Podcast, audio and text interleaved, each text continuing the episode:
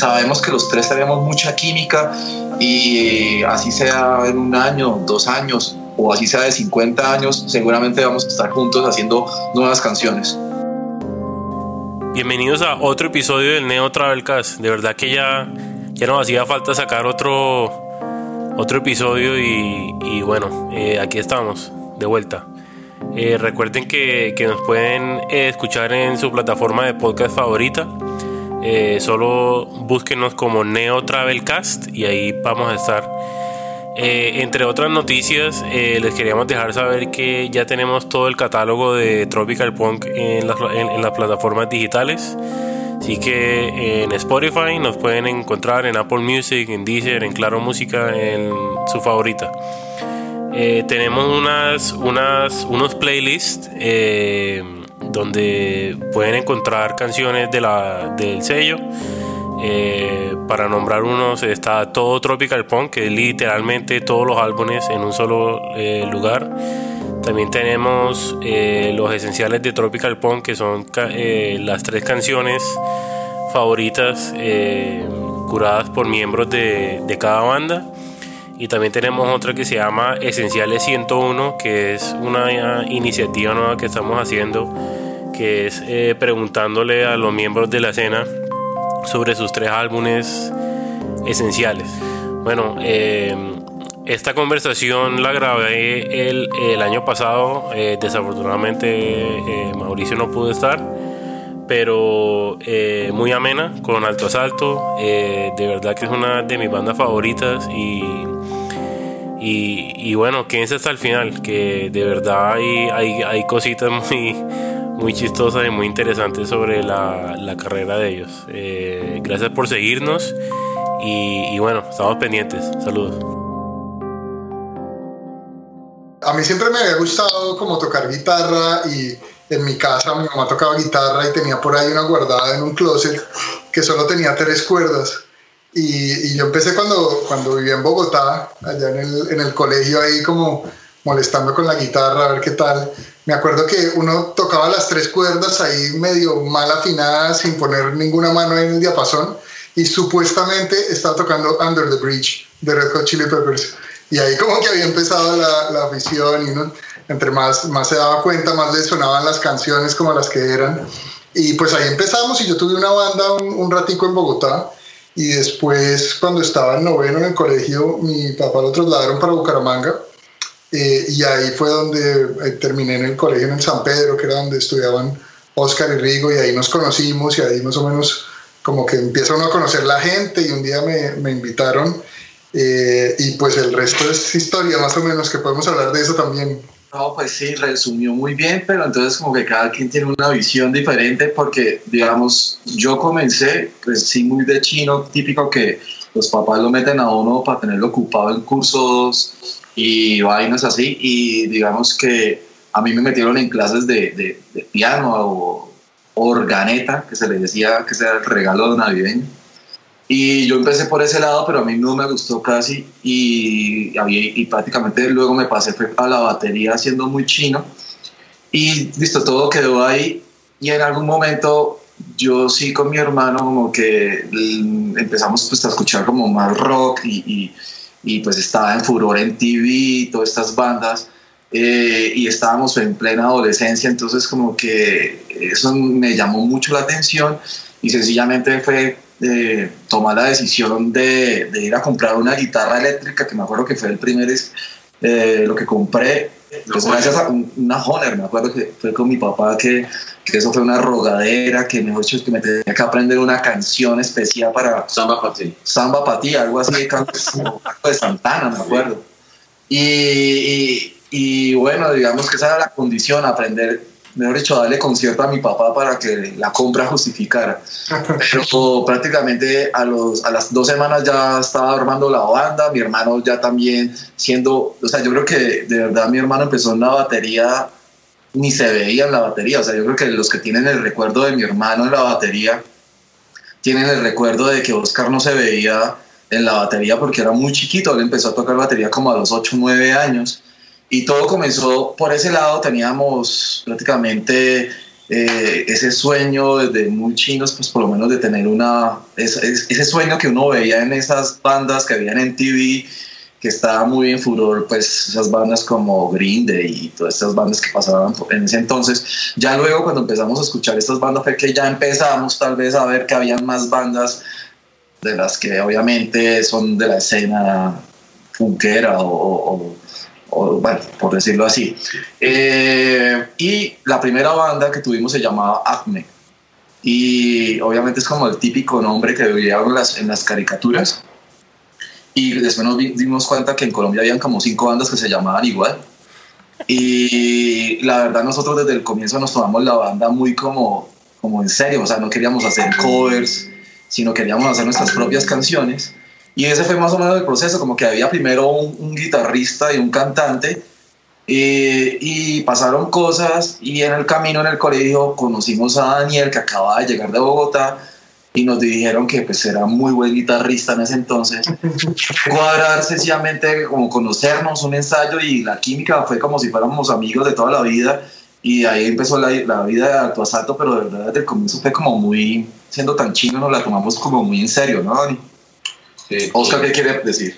Eh, lo que decía Rigo, nuestros papás, eh, digamos, son, ah, les gusta mucho la música, no tocan instrumentos, pero desde pequeño nos metieron a, a clases distintas como decía Rigo de piano, de, inclusive estuve en una arpa, una arpa pequeña, eh, y no me gustaba nada y no sé de dónde, no, no, recuerdo dónde viene el gusto de la batería, pero empecé como a los 6, 7 años a pedir que yo quería aprender eso.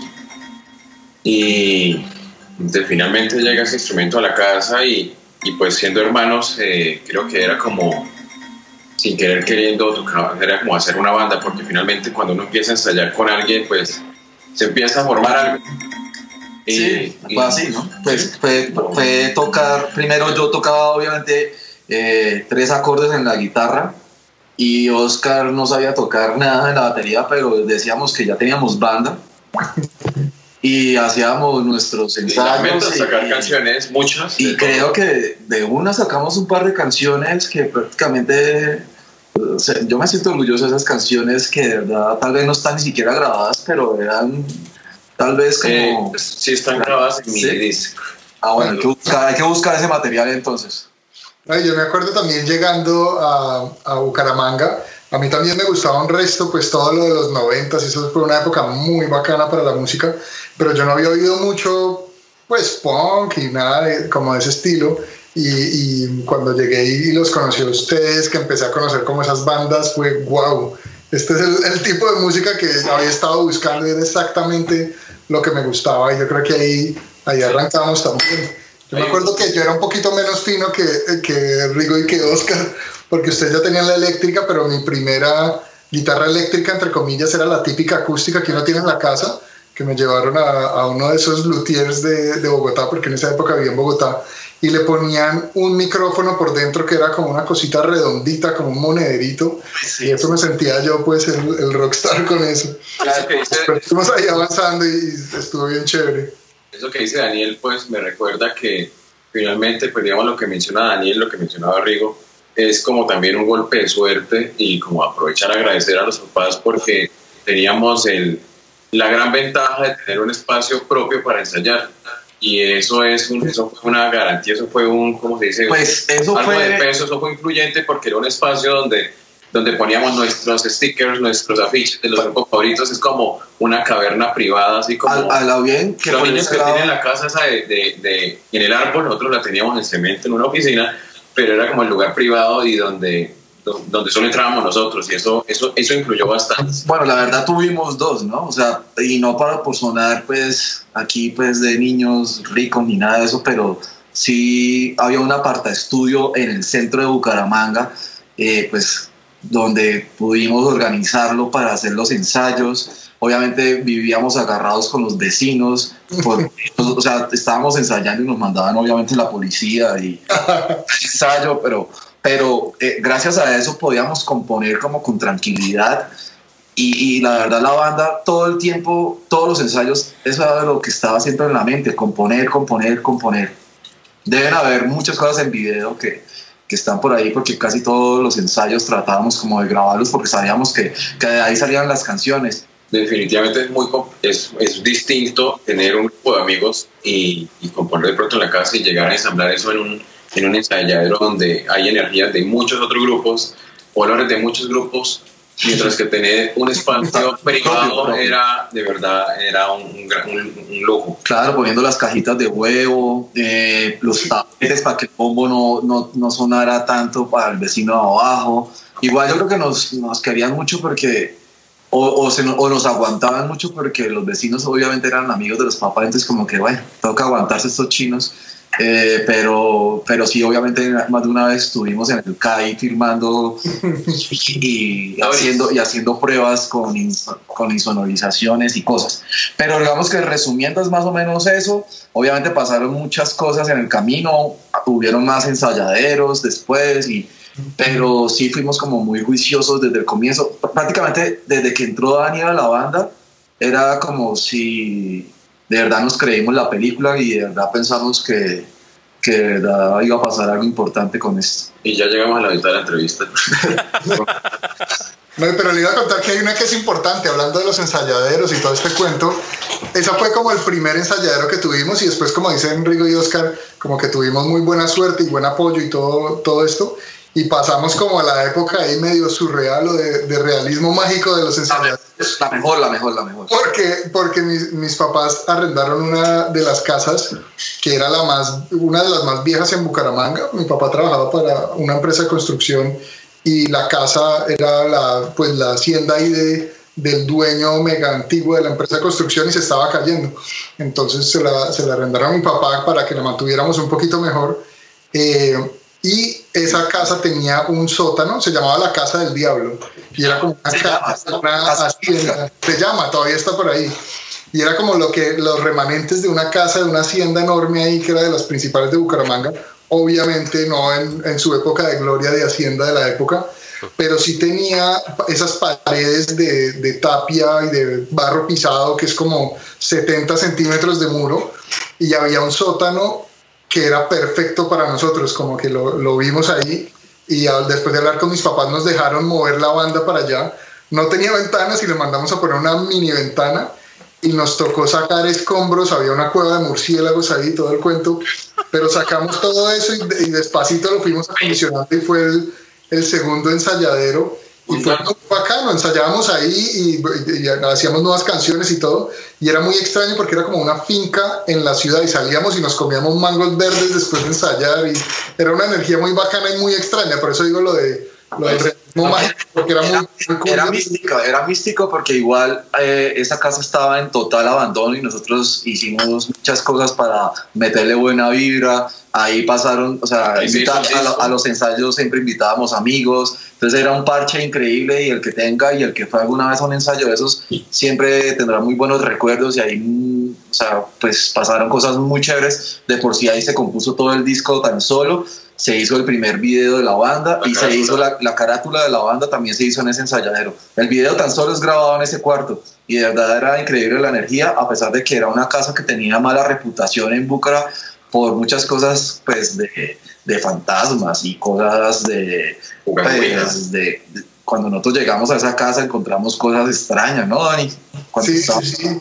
Eso nos daba risa porque era una casa de esas antiguas que tenía baldosas de, pues de, de barro y supuestamente una baldosa tenía como el pie de una cabra y cuando llegamos encontramos una ouija que estaba ahí, obviamente nosotros pues nada de eso hacemos, pero era parte del misticismo de la época y había gente que le daba mucho susto entrar a ese ensayadero y no nos acompañaban por, por, por de nosotros se iba a la luz y, y, cuando volvía los encontraba uno ahí abrazados del susto. Pero era una buena época. A mí una vez me cerraron y fue una mala experiencia. Con tanta inspiración tener un sitio para, para uno grabar y componer y todo se presta para eso mismo ¿no? o sea en qué momento dicen bueno ya vamos a empezar a grabar y vamos a tomar esto en serio o sea en qué momento ya se convierte en tres amigos, en ir ya a un estudio y ya ser más serio?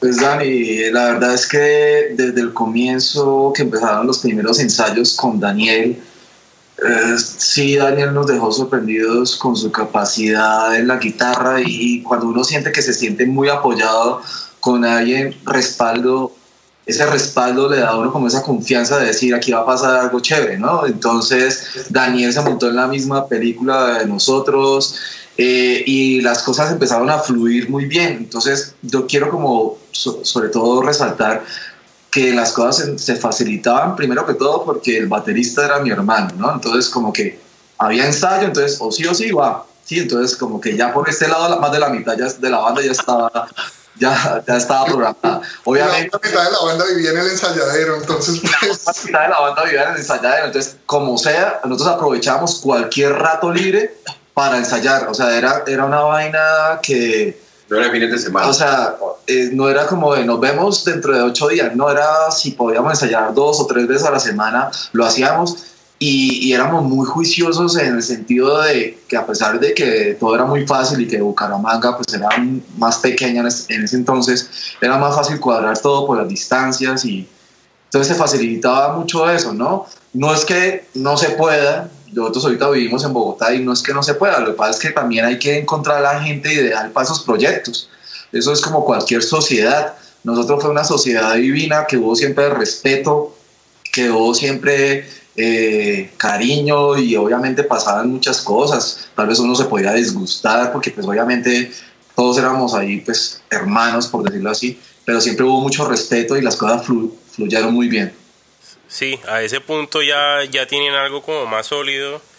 ¿Y cómo era en la ciudad? O sea, una ciudad pequeña donde todo el mundo se conoce, todas las bandas, que por cierto, la ciudad nos ha dado un talento increíble, o sea, empezando por ustedes, 69 enfermos, super cuates, bueno, y hay mares, hay más, pero ¿cómo era la escena en esa época en la ciudad? Pues digamos que yo que soy el más viejo, de pronto puedo dar mi punto de que la escena en ese entonces, a pesar de ser pequeña, eh, se vivía de una manera, por decirlo como si fuera nuestro California colombiano. ¿Sí? Eh, sobre todo Bucaramanga por el clima se prestaba a eso. En ese entonces yo montaba también skate, tenía mi parche de gente que montábamos skate y empezaron a suceder cosas muy chéveres alrededor de, digamos, del género o de la escena.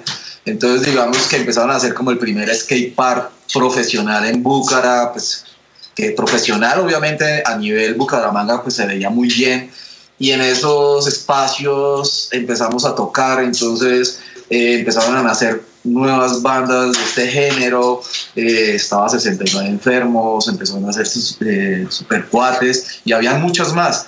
Y a pesar de ser una ciudad pequeña, nosotros teníamos toques a o sea, casi, cada 15 días teníamos toques en Bucarest y, la gente igual respondía. Entonces, eh, yo no sé cómo usted ahorita en Bucaramanga, pues esa parte, pero pero había mucho respaldo como de los bares y, y, hasta los mismos canales de televisión y cosas así, como que había apoyo hasta de las emisoras de Bucaramanga, que me acuerdo que estaba Ferchopeña, eh, La Mega, y nos pegaban una, una, una, una, ayuda, una ayuda para hacer banda local, nos ayudaban. Y, y pues, más o menos es lo que yo puedo decir de, de mi lado, no sé, Daniel, más o menos. Sí, yo creo que estoy de acuerdo con todo eso y y era más como que nosotros empezamos haciendo nuestro, nuestro cuento sin, sin pensar mucho como en parche, ni en escena, ni nada, sino uno tenía amigos que iban y después los amigos llevaban otros amigos y eventualmente pues se, se creció eso y, y, había, como, como mencionábamos antes, bandas muy buenas. En esa época estaba 69, estaba Super Cuates y, y muchas otras, ocho cuartos hace rato, y cada uno tenía como sus amigos y sus cosas y pues por supuesto como en todas partes son diferentes grupos de personas y se va uno medio conociendo y toda la situa, pero al final terminó siendo un, parche muy bacano y yo creo que es una ventaja vivir en una ciudad como Bucaramanga para la música donde hay mucho talento y mucho apoyo, es una combinación muy bacana. Lo que dice Dani es verdad, o sea, como que la ciudad le permite a uno concentrarse, ¿sí? O sea, como que, como que no estar tan disperso, digamos, en una ciudad tan grande, pues creo que es más difícil, pero también pasaba mucho que pues obviamente la edad permitía, nosotros teníamos toques como en un bar, pero también teníamos toques en fincas o, o, en el cumpleaños de algún amigo que quería que tocara la banda, entonces todo, cada concierto nos lo tomábamos en serio, así fuéramos 10 personas o si fuéramos, no sé, 200. Entonces, eh, por eso decíamos que tocábamos mucho y, y, por eso nos, como que cada, cada ensayo lo veíamos como de que teníamos que mejorar cada vez más y tener más canciones porque nosotros no queríamos hacer los covers eh, convencionales, pero recuerdos que tengo es de haber tocado en muchos, eh, como en muchos cumpleaños y en fincas y cosas así. Oye, Oscar, y por tu lado, tú que eras como el menor, ¿cómo era la dinámica contigo? Pues todos estos manes grandes, y tú que ni te veías en la batería, ¿cómo era el cuento contigo? Eh, pues eh, fue, yo no sé cómo, cómo se dio, pero se dio natural la cuestión de, eh, de tal vez estar todo, en la mayor, digamos, muchas horas de la semana con personas mayor que yo, eh, como que tal vez el cerebro y la mentalidad también, digamos que creció y llegó a la, par de, de las personas de esa edad, porque para mí andar con gente de mi edad era aburrido, se convirtió como que no eran los mismos temas, yo quería hablar de música, en la casa con Rigo compramos revistas, yo quería hablar de las revistas y mis amigos querían hablar de otras vainas, entonces digamos que fue fácil amañarme porque, no sé, a nivel cerebral era divertido.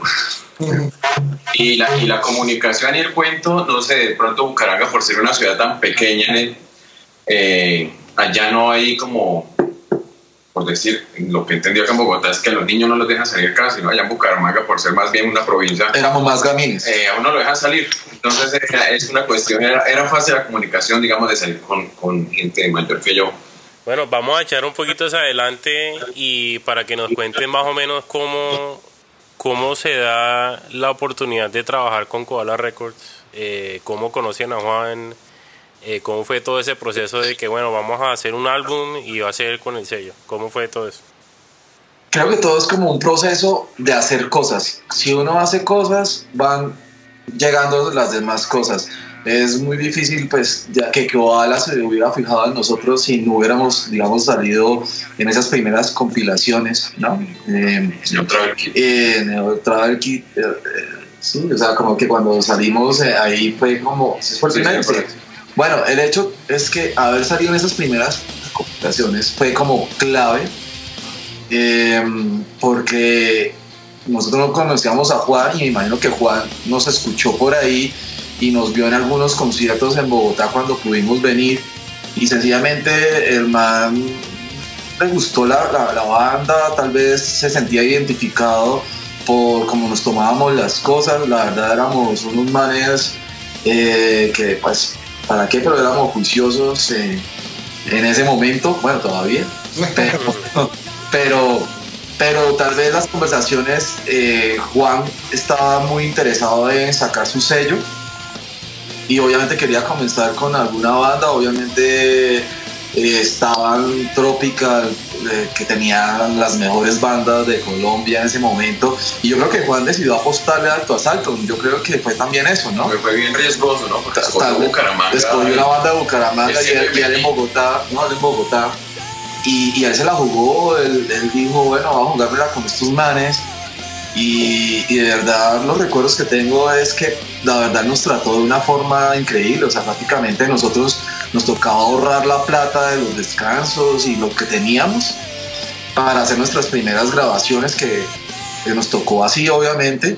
Y ya luego cuando pudimos hacer el contrato con el sello y saber que teníamos la disponibilidad de unas horas con más tranquilidad para grabar eh, fue como pues muy, muy chévere porque ya se siente ya se empieza uno a sentir como una banda eh, tal vez de las que uno soñaba, ¿no? Como que una, un sello eh, se fijara en uno. Y así lo vivimos. O sea, obviamente el disco lo grabamos en una semana, pero fue una semana increíble, no esa presión de, uy, si, si, mejor dicho, si voy al baño me vale una hora. o sea, era, era esa presión.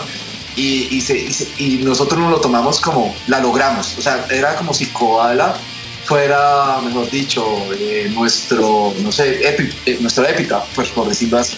Yo me acuerdo de un sentimiento bastante bacano de cuando llega el correo y como donde dice, eh, vamos, vamos por el total, vamos a primar. Claro. Y era que ya existían los toque cuadra y era como automáticamente, por arte y magia, vamos a tocar en los toque, toque cuadra. Ah, bueno, y los toques koala, Era pues. como, ya, era, tocó, ya, tocó, tocar toque. Era, entonces fue. ¿Y, para qué? Pero sí nos consintieron mucho. O sea, ahí sí quiero rescatar la labor de Juan, que, que días yo con él todavía sigo con, eh, eh, charlando a veces por temas de trabajo. Eh, y le digo, oiga, usted tiene que volver, tenemos que revivir eso.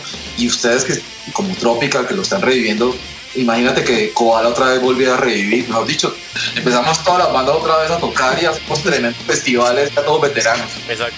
Yo, yo también quiero hacerle énfasis a, a eso. Yo creo que Juan jugó un papel súper importante en, en la trayectoria de, de nosotros como banda y estaremos bien, pues eternamente agradecidos por habernos dado esa oportunidad. Fue un súper parcero durante todo el proceso para conseguir las horas del estudio, que sirvió que negociamos un contrato con, con el estudio para un disco y no para tantas horas. Entonces eso nos dio mucha libertad y tener ese apoyo y, y como dice Rigo, nos consintieron más de lo que jamás nos hubiéramos esperado. Yo me acuerdo que en uno de los toques Koala nos quedamos en el Hotel Dan en Bogotá y yo no podía creer eso que tenían las, las batas esas de toallita. Fue muy divertido. Fue, fue Se la rockstar. llevó para la casa. Teníamos foto como tal vez una como con las batas como si fuéramos ganos. Fue muy Eh, eh, eh, y aparte el escenario quedaba a una cuadra, entonces nos llamaron 10 minutos antes de montarnos de, al escenario y acabamos de salir de un baño de espuma, o sea, no te imaginas cómo fue ese concierto, o sea, por ahí se consigue... Salamander Music. Vale, vale aclararnos lo que no saben que pasó atrás. Claro, y nosotros solamente bajamos las, cruzamos la calle y acabamos de salir del jacuzzi y tocamos como nunca y hay un video de minuto 16 en YouTube que de verdad, Qué qué, buena. época, o sea, qué buena época. Qué buena Sobre todo que de verdad Oh, lo mencionamos porque es demasiado atípico y fue demasiado divertido y nunca nos había pasado nada así. Obviamente el 99% de las veces no nos iban a hospedar en un lugar con jacuzzi ni nada, pero pero hay como marcado, que, como que hicimos el check ahí en, en experimentar así sea por un día, que es la vida de, pues, de un rockstar ahí. Fue por un día, ¿no? Fue por un día. Divertido.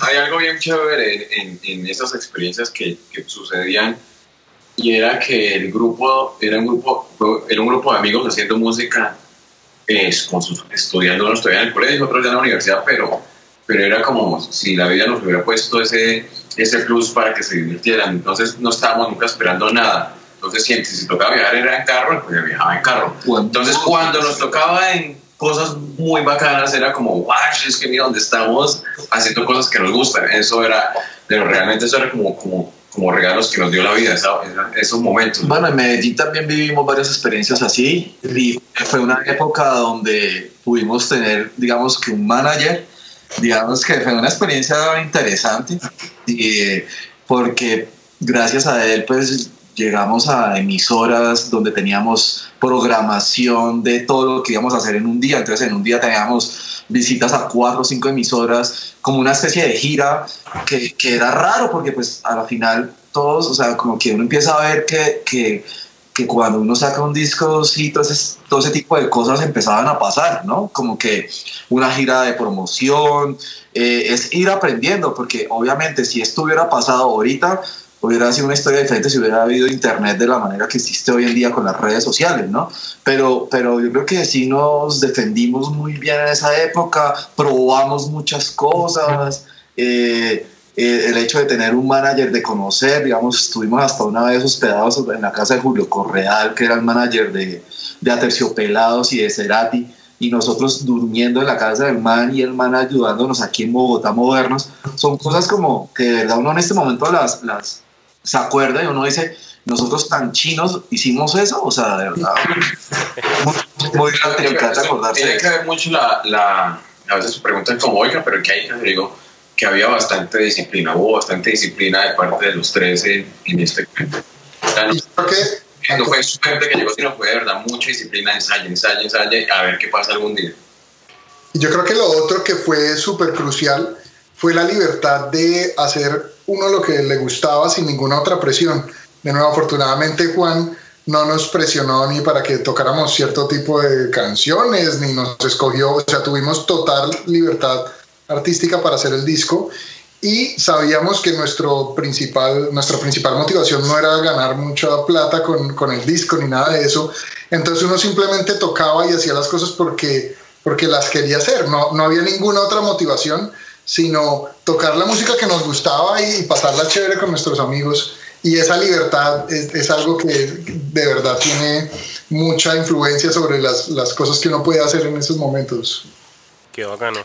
Oye, pero para, para haber grabado en una semana, el audio estándar quedó muy bueno. el, el, audio, estándar lo grabamos. No, el audio estándar, la realidad del audio estándar es que lo grabamos como en dos días o en una, una noche. Porque el audio estándar fue, ese sí lo grabamos nosotros con la platica que teníamos ahorrado cada uno. No, Rigo, ese nos tocó empeñar una guitarra para grabar el, el, el audio estándar y, nos tocó también, pues no teníamos, en esa época es que de verdad no nos alcanzaban más los ahorritos.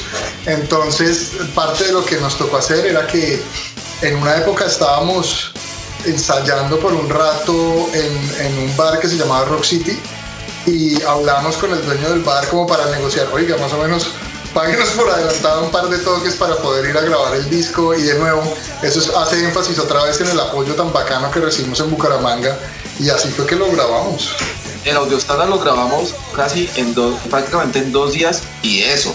El tan solo, que fue el disco que grabamos con Coda Records, sí creo que lo grabamos en, una semana, pero una semana fue suficiente, o sea, porque como estábamos acostumbrados a que cada minuto de estudio lo aprovechamos, o sea, no, yo, creo que no íbamos ni a la tienda ni a tomar una gaseosa porque pues cada segundo, cada minuto costaba dinero, entonces era prácticamente aprovechábamos todo. Aquí con el tan solo tuvimos más tiempo de experimentar cosas, ahí empezamos pues, a, probar cosas con el Pro Tools y por eso, por eso digamos en la, canción tan solo, que es como la, como se llama el disco, hay como esa intro porque nos permitió jugar, experimentar con cosas electrónicas. Hay una canción, digamos la de Orión o cuál es la Infinite, cuál es la, la que es como con con, con, cosas ya como. Sí, como Sí, Albatros, Albatros Project, que ni siquiera no tiene voz, pero queríamos hacer experimentos también y, obviamente nos pudimos tomar ese tiempo para hacer pruebas con amplificadores diferentes y, y obviamente pues, el audio estándar fue casi en el 2000-2001 y el tan solo fue como en el 2004, entonces sí pasó como un tiempito ahí largo de, de poder componer eh, y crecer un poco más, ¿no? había, había algo que sucedía ahí con esa cuestión de experimentar y es que, eh, bueno, eh, somos tres personas bastante, bastante diferentes, lo cual eso es como una fórmula exitosa a veces en los grupos porque lo distinto hacía que, que a veces algo medio original o, buscar algo original, porque finalmente realmente no escuchábamos las mismas bandas los tres. Eso nos llevaba a experimentar esta vaina, así como que cada uno traía, me recuerdo que para hacer el tan solo creo que cada uno trajo discos como qué sonido quería sonar, como qué quiere sonar y había desktops creo. Uy sí, ese lo traje yo para las guitarras, eso es de discos por decir en una mesa donde había algo más fuerte y algo muy relajado y muy suave, era como para llegar a esa vaina era experimentar y, y, creo que puede ser también mucha curiosidad de estar en un estudio, pero eh, eh, la diferencia de cada uno es la que lleva a, como a tratar y experimentar vainas. No era como grabemos estas canciones y ya, sino eh, qué aparatos hay. Conocimos nuevos aparatos, ¿se acuerda Daniel de la guitarra que ahorita se me da a como, ¿qué es eso? Sirve para tal, bueno, téstemelo. Y eso que es, muestre, yo también quiero tocar con eso. Entonces era como ver herramientas había en el estudio y, ser curiosos con, con, las herramientas que no eran nuestras, sino lo que había y, y, jugar a nuestro favor con esas vainas, a ver qué pasaba. Bueno, felicitaciones porque les quedó bien. Los dos trabajos quedaron excelentes. Gracias, gracias Daniel. Y bueno, y después de ese, bueno, desde ese álbum el tan solo también les trajo otra gran felicidad que me imagino yo que fue un premio shock. ¿Cómo fue todo eso? O sea, ¿cómo pasó? Pues obviamente con el gran trabajo, pero cuénteme más sobre eso. Yo, yo creo que este es el segundo o tercer momento de sentirnos eh, otra vez eh, un poquito rockstars, porque, o sea, es una sensación bien extraña porque llegar a una banda de calentanos bajados porque no vinimos, ahí sí nos tocó en bus, en bus ¿no? Nos vinimos normal en bus, pero recibí la invitación, primero que todo la nominación de que ustedes están nominados a los premios Choc, una banda de Bucaramanga, pues que casi uno estaba acostumbrado a ver que siempre se los ganaban en las bandas grandes eh, y pues de la capital. Eh, llegar a Bogotá, buscar la pinta para ir a la alfombra roja, y como, o sea, todo eso alrededor de eso, uno empieza a ver que, que hay unas cosas chéveres que pasan alrededor de tener una banda. entonces yo recuerdo nuestra llegada a la alfombra roja y las fotos bueno, no sé, y, saber, que, ya estábamos y que eso iba a tener difusión nacional en Caracol, creo que era que los transmitían.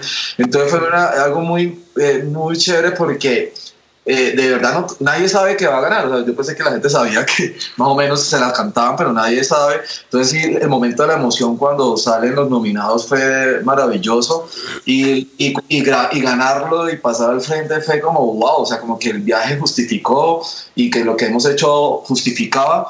Y lo más bonito de todo fue el reconocimiento en Bucaramanga, porque de verdad yo no sé, pero pasaron muchas cosas bonitas alrededor del premio, como invitaciones a entrevistas en los canales regionales. Eso fue como, wow, o sea, como una banda de rock se ganó eso para Bucaramanga y, y fue muy chévere, los papás felices, salir en, prensa, en el periódico. Entonces fue como un gran momento eh, y, nada, pues eh, me parece que eso fue un momento mágico. Eh, es otro momento como eso que hablamos, como surrealista en cuanto a que todo de verdad fue siempre hecho, Ariel, para nosotros. O sea, suena clichésudo, pero es que de verdad era hecho con corazón para uno y como que qué delicia estar haciendo estas vainas y, y que durante más o menos eh, un año o un año y medio pasaron una cosa tras otra. Era como, como siempre pasaba. Esta vaina está pasando como pues, eh, muy agradecido siempre con la vida por, eso, por esos momentos. Pues suena todo muy bonito, ¿no? No, para mí también fue otro de esos momentos como de bata de toallita, eso uno no se lo podía creer. Y, fue realmente muy bacano. Yo me acuerdo que de hecho me, me, llamó la atención que la alfombra roja no era roja, no era como azul o verde, ¿se acuerdan? Fue como que, fue súper extraño, pero estar uno ahí como con ese grupo de gente tan dura y, y lo mismo lo que ustedes decían, que, que uno como que no se imagina estar ahí, entonces de nuevo como súper agradecidos pues con, con, la vida y con el apoyo de todo el mundo que nos ayudó para, para llegar allá y fue muy bacano, ¿no? no o sea, obviamente lo queríamos súper chévere porque a uno le cuentan que está nominado y es la emoción y todo el cuento y fuimos allá a Bogotá súper emocionados a la ceremonia, pero uno no sabía sino hasta que lo, hasta que lo anuncian y ese sentimiento fue muy bacano. Todavía hay un video por ahí en YouTube de nosotros recibiendo el premio y a veces lo, lo pone uno y es, es chévere acordarse de esas cosas. Fue muy, muy bacano. Qué bacano. Bueno, y después de eso, ¿qué pasó con la banda? Yo la verdad me desconecté un poquito, bueno, bastante, diría yo, después de que, de que se acabó todo con Tropical, pero ¿qué pasó después del 2005 con la banda? Yo creo que yo podría empezar a responder ahí la, la cita, y es que por cuestiones de la vida eh, van saliendo diferentes caminos para, para cada uno de nosotros, y yo creo que uno, una de las cosas que pasó fue que me salieron a mí diferentes oportunidades de estudiar y de trabajar en otras partes. Entonces me fui para Italia un rato y después para Francia un rato y después para Estados Unidos, siempre con, con alto asalto pues en el corazón y sabiendo que todavía estamos firmes como banda y, y, sólidos y cada vez que podemos nos vemos y tocamos otra vez, pero pues hay ahora un poquito más de distancias que, que nos hace, pues, eh, hace que sea un poquito que se necesite más coordinación para, para, poder volvernos a encontrar. Pero lo chévere es que cuando tenemos la oportunidad de reencontrarnos es como si no hubiera pasado el tiempo. Hace un par de años nos reunimos para, para uno de los toques, creo que fue en el, 2011, y es muy bacano. Eso coge uno la guitarra y de una vez vuelven y salen todas esas canciones. Yo quiero decir algo ahí, y es que la, verdad, la verdad, después de mucho tiempo, prácticamente no tocábamos juntos desde el 2006 2000, sí, 2006, y habernos reunido para un toque en el Stingy Fest, eh, de volver a repasar las canciones en una noche y al otro día el concierto, no sé cómo le hicimos porque a mí se me habían medio olvidado ya las canciones. Tuvimos dos ensayos antes de ese, de ese concierto, pero para mí era como, pero ¿quién nos conoce después de tanto tiempo? O sea, ¿quién nos va a conocer si eso era otra época y, y, la, y la, la, gente que va a ir a ese concierto es de, es de otra edad? Y para mí fue una gran sorpresa llegar y como nos trataron igual los del Sting Fest, muy, muy atentos. Eh, y llegar y, y, desde el comienzo la gente como de verdad ese respaldo de, de, de, o sea, de verdad sentirse uno como esto es de verdad o sea todavía asistimos en, las, en, las, en gente que no tenía ni idea de quién o sea o sea que tal vez cuando nosotros tocábamos tenían tal vez seis años y sí entonces saber que, que todavía la banda existía y vivía eh, a pesar de que la banda no estaba activa en ese momento fue súper gratificante. Y de verdad bueno se dieron las cosas y fue un concierto que los videos que he podido ver de gente que grabó el concierto y han subido cosas a YouTube de verdad me da un placer ver esos videos eh, y seguramente hay más videos de esos.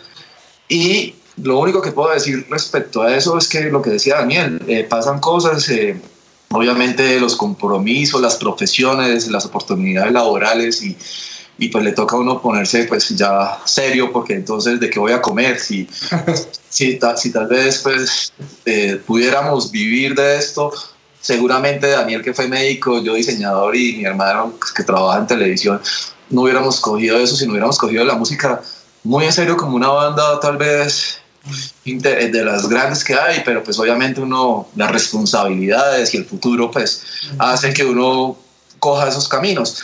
Pero el sueño igual no muere, ¿no? O sea, yo siento que en un momento, así como hicimos ese concierto, en algún momento, y, eh, sabemos que los tres tenemos mucha química, y así sea en un año, dos años, o así sea de 50 años, seguramente vamos a estar juntos haciendo nuevas canciones. Yo tengo ese sueño y esa fe, porque yo sé que si estuviéramos en la misma ciudad, eh, estaremos tocando, encontrar esto, un grupo donde uno se lleve también en un espacio chiquito ensayando, no, no es difícil, pero no, pero que pase como, como uno quiere que pase, eso pasa muy pocas veces. Entonces, seguramente si estuviéramos en la misma ciudad, eh, estaríamos tocando. Por ahora, eh, hay que tener tranquilidad y fe de que pronto algún día... Y de todas formas somos como muy respetuosos, o sea, como que el nombre lo conservamos y no, no ha entrado ningún integrante. Eh, o sea, tu asalto somos los tres, ¿sí? Eso, eso, eso quedó así y siempre seremos los tres. Si ya mañana hay más bandas por diferentes lados, serán otras bandas, pero los tres siempre seremos a tu asalto y, y eso lo tenemos súper claro y creo que cada quien igual tiene maquetas, cositas guardadas por ahí, que ideas que en el momento que podamos volver a estar juntos en un ensayo, en un estudio, y, o por lo menos programar el eh, eh, grabar un nuevo disco o unas nuevas canciones, todo va a fluir nuevamente. Sí, yo creo que somos hermanos, básicamente. Oscar y Rigo son hermanos de sangre y pues yo soy hermano ahí del alma y ahí estamos juntos con la banda y, Altos Altos no se acaba. Así haya diferentes etapas y diferentes cosas. Eh, lo que ustedes dicen, la química es re buena y tenemos muy buenas ideas, muy diferentes los tres que al poner eso junto eh, salen canciones de esas que uno está tocando y, no puede evitar que le salga como una sonrisa, así suene medio cursi, pero, pero como que uno sabe que le llenan ahí el alma. Y, pues ahí vamos para largo, así no sepamos exactamente qué forma va a tener el proyecto más adelante, pues yo creo que ahí estamos para largo rato. Me alegro, de verdad, de verdad que sí. Bueno, vamos a pasar ahorita a un, a un segmento que es unas preguntas que le hago a todo el mundo. De una. ¿Están listos? Listo. ¿Qué están escuchando en este momento? Daniel, que se la pasa en conciertos en Estados Unidos, puede responder cosas bien chéveres. Ah, yo estoy ahorita escuchando bastante el último disco de Sting con Chaggy. Bueno, uy, vea, pues, es que es que buscar de todo, de todo, de todo. No, está muy bueno. Yo, yo estaba oyendo bastante Japan Droids, que los descubrí hace poco y me parecieron muy bacanos. Eh, y yo creo que aún aún si pasa el tiempo, uno sigue teniendo como sus discos favoritos y discos que lo influenciaron mucho. Y hay muchos que sigo escuchando, así los estuviéramos escuchando hace 10 años, que Mew, por ejemplo, Sigur Rós, eh, Deftones, Millencolin, Taking Back Sunday, eh, todas las bandas de esa época que lo marcaron a uno siguen ahí pues firmes. Yo la semana pasada leí Cachucha, aún sí que nos influyó y que, que, es muy bueno, está como en el top 10 de muy buenos discos, es el Pinkerton de Wizard.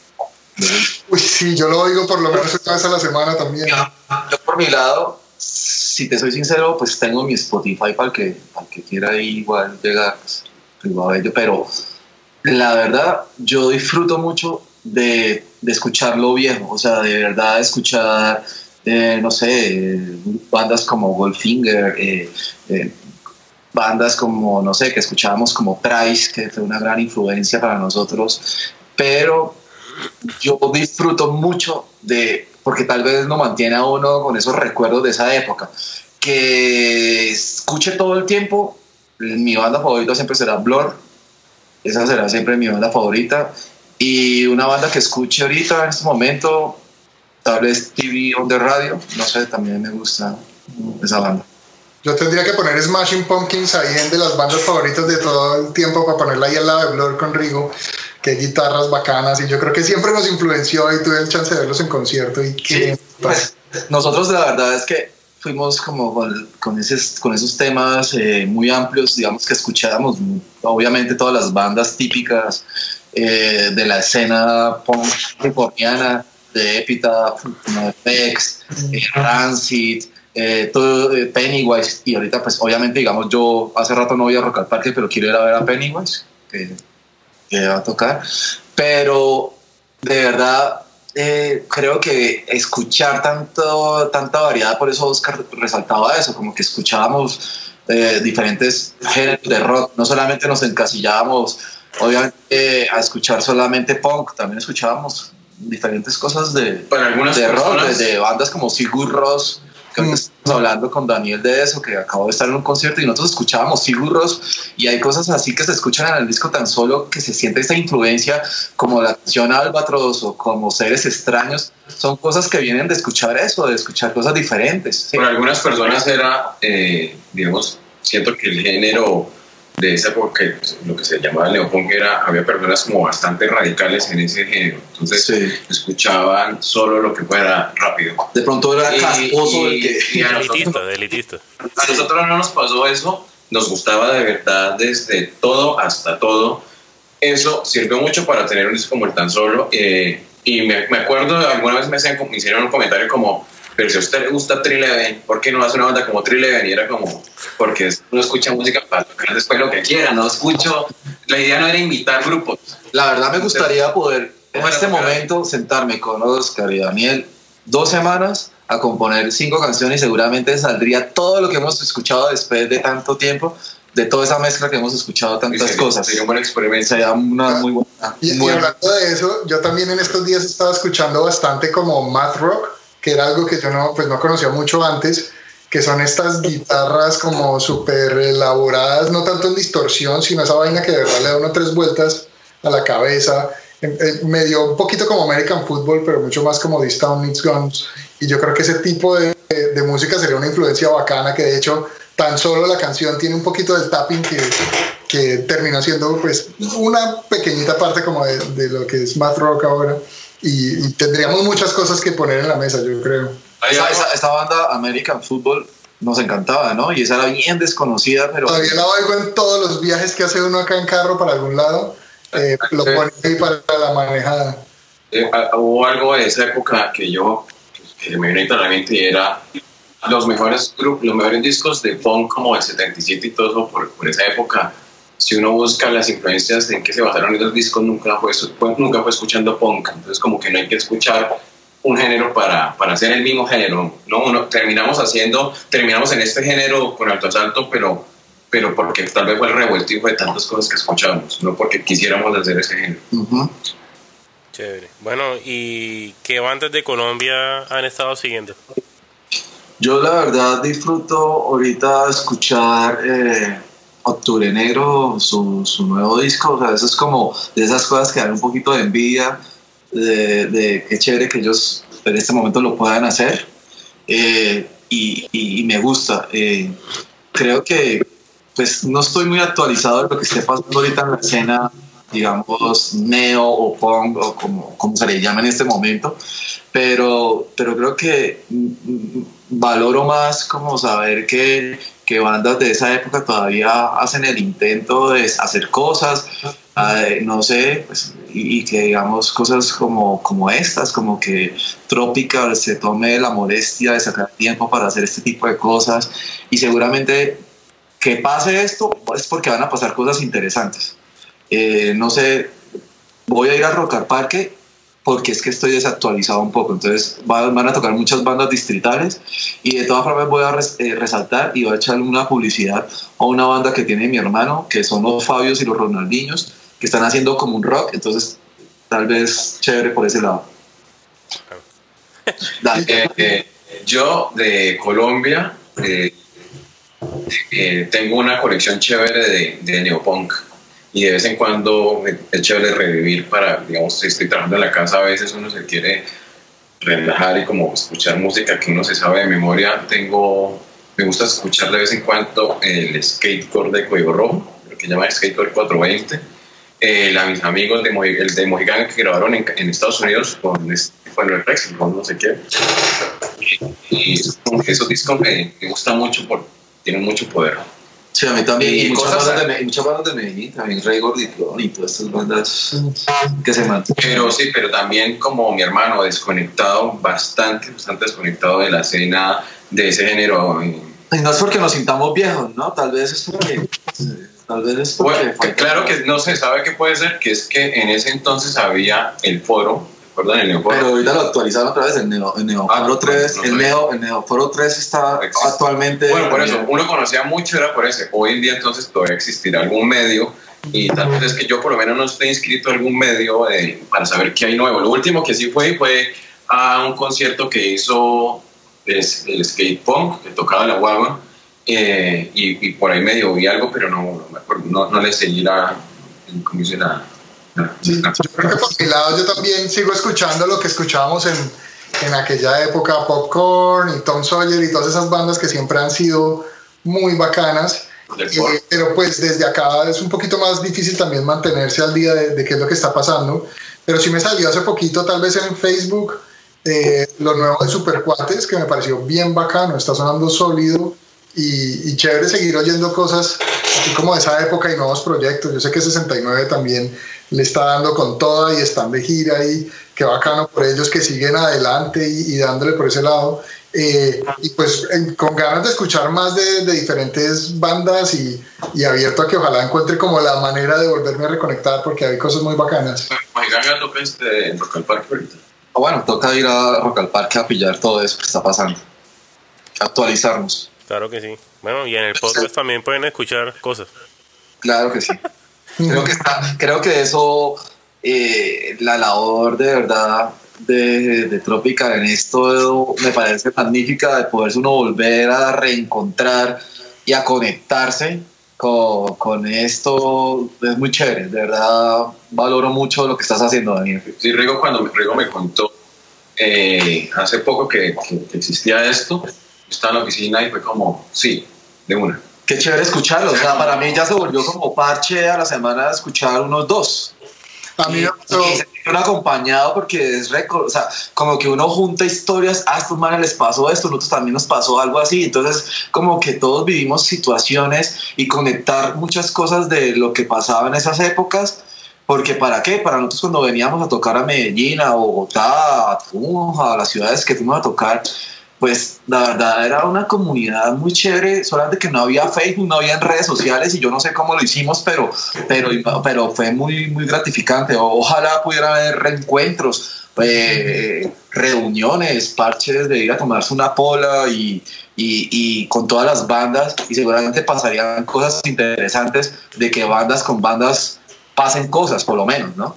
Sí, a mí también me parece muy bacana esta iniciativa y de hecho me pareció muy chévere que nos hubieran invitado y muchas gracias por, por tenernos acá porque hace poco, creo que tal vez en junio, no me acuerdo exactamente, pero escuché uno de los primeros podcasts que hicieron ustedes. No, no, sé exactamente cómo me salió, tal vez en Facebook o en algún lado, y, vi la historia de Trópica y yo, uy, qué nota, vamos a ver, hace rato no escucho nada de, de, de, estos manes sin saber que era que ustedes estaban relanzando como todo este, este cuento y después saber que, que querían hablar con nosotros fue muy bacano. Y de nuevo, gracias por tenernos por acá. Claro que sí. Es más, en ese episodio yo confesé que Alto Asalto hubiera sido la banda que yo hubiera querido grabar. Qué maravilla. No, muchas gracias. Gracias por ese piropo, de verdad. To- Todavía tenemos tiempo. No, Sí, eso ahí, puede. ahí hablé Yo- con Rigo sobre algo. No sé Hoy si en ya- día- pero bueno, eso no, eso no va a salir aquí. Esa parte Bueno, fue cortada, cortada. Eh, Hoy, en día probando, eso también puede ser cortado. Hoy, hoy en día eh, probando Skype porque no usamos Skype como dijo Rigo hace bastantes años y, y nos encontramos una plataforma muy diferente. Sí. Eh, decíamos, hoy en día se puede grabar a la distancia, ¿no? O sea, hace años lo hacen entre continentes, pero hoy en día con el internet, que con la banda ancha que ya está en Colombia, pues ahora sí ya se puede hacer. Sí, yo creo que podemos llegar a hacer un concierto alto asalto, tal vez así un- eh, en diferentes ciudades y podemos probar a ver qué pasa. O sea, estamos en un momento de probar muchas cosas, así como Trópica se, se animó a probar esto. Tal vez alto asalto se prueba a hacer esto y, y- y nada, pues esperamos contar con ustedes para hacer esos experimentos. Esto, esto que está pasando fue muy bacano porque yo el año pasado estuve visitando a Daniel y en esa visita habíamos dicho, oiga, venga, por lo menos reabramos redes, hagamos redes para, para Ah, sí, tener sí, a sí. ver qué, pero solamente con, el- con la misma meta de como antes, hacer música, a ver qué pasaba, pero porque queríamos por nuestro gusto. Cosa que no hicimos, no abrimos redes de nada. Y mi hermano me dijo la semana pasada, oiga, sale este, y le dije, bueno, es el momento perfecto para que hagamos música. Ustedes nos ayudaron a abrir Instagram esta semana. Gracias. Sí, sí, Ahora, que sí. se- ahora el que está lagado soy yo. No, pues mira que la verdad, pues, Recíproco, la verdad estamos, ya nos pusimos la tarea de, de- de empezar como a, co- o sea, como a revisar todas las fotos que nos tocará escanear, obviamente. Ahí subimos como un par de fotos, pero tenemos obviamente en las casas de los papás muchas fotos que tocará escanear. Y Video mucho, ocho. y mucho video 8. Nosotros llevábamos handicam siempre para los conciertos y grabábamos todo. Y Juan Koala tiene un material increíble de los toques Koala. Hay que, hay que ver si sacamos un DVD de eso Pues, o algo interesante. Funciona tan raro que esta puede ser la vaina esa como que en el universo estaba la marca del salto y esto raspó esa, ese nombre. No, y todo se va a dar. sí. Por lo menos en redes, tener Instagram, ya sabes. Oiga, sí, síganos, en, síganos en redes y seguramente puede pasar algo chévere. Y ahí enterarse de, de las nuevas noticias de Alto Asalto en Instagram. ¿Cómo, cómo lo vimos en Instagram? Eh, Alto salto oficial. Ah, bueno, Alto Asalto oficial en Instagram. Le confirmamos. Y, y claramente las ganas están ahí y, la- y el empuje y pues la intención está ahí. Entonces yo creo que podemos hacer algo muy bacano. Bueno, Juan Koala, si estás oyendo es- este episodio, Sí, sí, sí. pilas. Juan, Juan, pilas. Tiene tareitas por ahí. Mire, mi hermano es editor de video, aquí el man se compromete a editar eso. El, el, el video, un, un dato curioso, el video de tan solo eh, un ejercicio universitario. Una tarea. Buena tarea. Chévere, bueno, todo el mundo parece que Rigo ahora es eh, project manager de, de la Sí, serie, no. poniendo No. tareas a todo el mundo. Es que creo que si nos ponemos tareas, eh, pasan cosas, ¿no? Así Exacto. como, imagino que usted asumió toda esta tarea. Sí, yo creo que una de las cosas, volviendo a lo de las tareas que nosotros siempre decimos, es que siempre hay algo más que uno puede hacer, ¿no? Y, y, y como, como dicen, como que la pelota para cuando uno ya no, no sigue haciendo algo más. Pero siempre va a haber un siguiente paso y siempre va a haber una nueva opción para, para tu asalto y para estos proyectos que claramente la tenemos eh, presente. Bueno, y aquí para, para finalizar, eh, ¿qué consejo le pueden dar a una banda o a un músico que quiera empezar en este cuento? Yo empezaría diciendo que eh, el uno, que hay que, soñar. Soñar el primero es gratis, nadie le cobran por soñar. Y soñar demasiado, demasiado grande a ver uno a dónde llega. Y lo segundo, mucha práctica. Práctica, práctica, práctica y más práctica. Yo, voy a decir sencillamente la que nosotros empleamos sin, sin que nadie nos lo dijera, pero es que sí éramos sencillamente, nos creíamos la película, o sea, eh, lo, lo poquito, lo mucho que logramos eh, fue por eso, por creérnosla. Eh, obviamente me hubiera encantado haber hecho mil cosas más y, y con la banda, pero, pero sí esa constancia, esa, ese orden, esa organización, esa planeación de, de, los, de los ensayos es clave, porque pues para, si uno arma una banda y va a ensayar cada, una vez al mes, pues ¿para qué banda? Entonces, eh, eh, esa constancia y, sencillamente creerse la película y montársela y, darle, y sobre todo las facilidades hoy en día que hay, de verdad es para, para gozárselo. Yo también diría hacer lo que uno, lo que uno le gusta, así suene como el consejo que todo el mundo dice y lo, que uno espera escuchar. Realmente si uno, si uno está metido en el cuento porque de verdad le gusta y, y se goza los ensayos, las cosas se, se van dando y, volver a reiterar el cuento de que siempre hay algo más que uno puede hacer, entonces siempre puede haber otro ensayito, siempre puede estar el primer demo que graban y después de ese demo siempre puede estar el contacto adicional que pueden hacer y si uno sigue, sigue adelante con el, con el trabajo, yo creo que pasan cosas muy bacanas. Qué chévere. Bueno, quiero de verdad que darle las gracias por todo, por la música, por ese empuje que tuvieron desde, desde chiquitos, sobre todo tú. Gracias. Desde los ocho años dándole esas baterías que ni se veía. Y ahora viendo esas fotos también, a lo bien que. Uf, marica, era un niñito, marica. Sí, sí, sí. se veían unos palitos allá arriba y los, patillos solos. Es cierto, yo me acuerdo de que yo estaba en quinto primaria, primero y... Es que en quinto primaria, o sea, en quinto primaria, o sea, debería, los chinos hoy deberían empezar en primaria las bandas, para que a los 15 ya mejor dicho Exacto. Sí, o sea, de, de, peladitos gozarse de las cosas. Ojo, papás, los que tienen hijos. ¿no? no hablamos de Silverchair, que también fue gran influencia y eran puros chinos también. A los 15 ya tenían firma de firmado con el mejor sello, sí. sí. No, pero en serio, de verdad que gracias por todo, por seguir, por ser tan sinceros también, por siempre creer en, en el arte y, y bueno, eh, aquí están invitados eh, bueno, ya, ya le mandé una invitación privada y también están invitados públicamente a, aquí a lo que ustedes quieran, hablar de lo que quieran, cuando quieran. Y nada, eh, cualquier cosa, pues estamos pendientes y ya saben, eh, Alto Asalto en las redes es la, la novedad del 2018. De esta semana. Daniel, muchas gracias por la invitación, de verdad es un halago y las cosas que hablábamos hoy, las, los piropos que nos dio y todas esas, todas esas cuestiones, y sobre todo sentirnos con Daniel a pesar de que está en otra ciudad y aquí con mi hermano sentado al lado, sentir esa conexión de que seguramente van a pasar cosas. Y solamente deseo que, que esto dé para bastante rato y por mi lado cuentas con cualquier cosa, lo que necesites. Muchas gracias.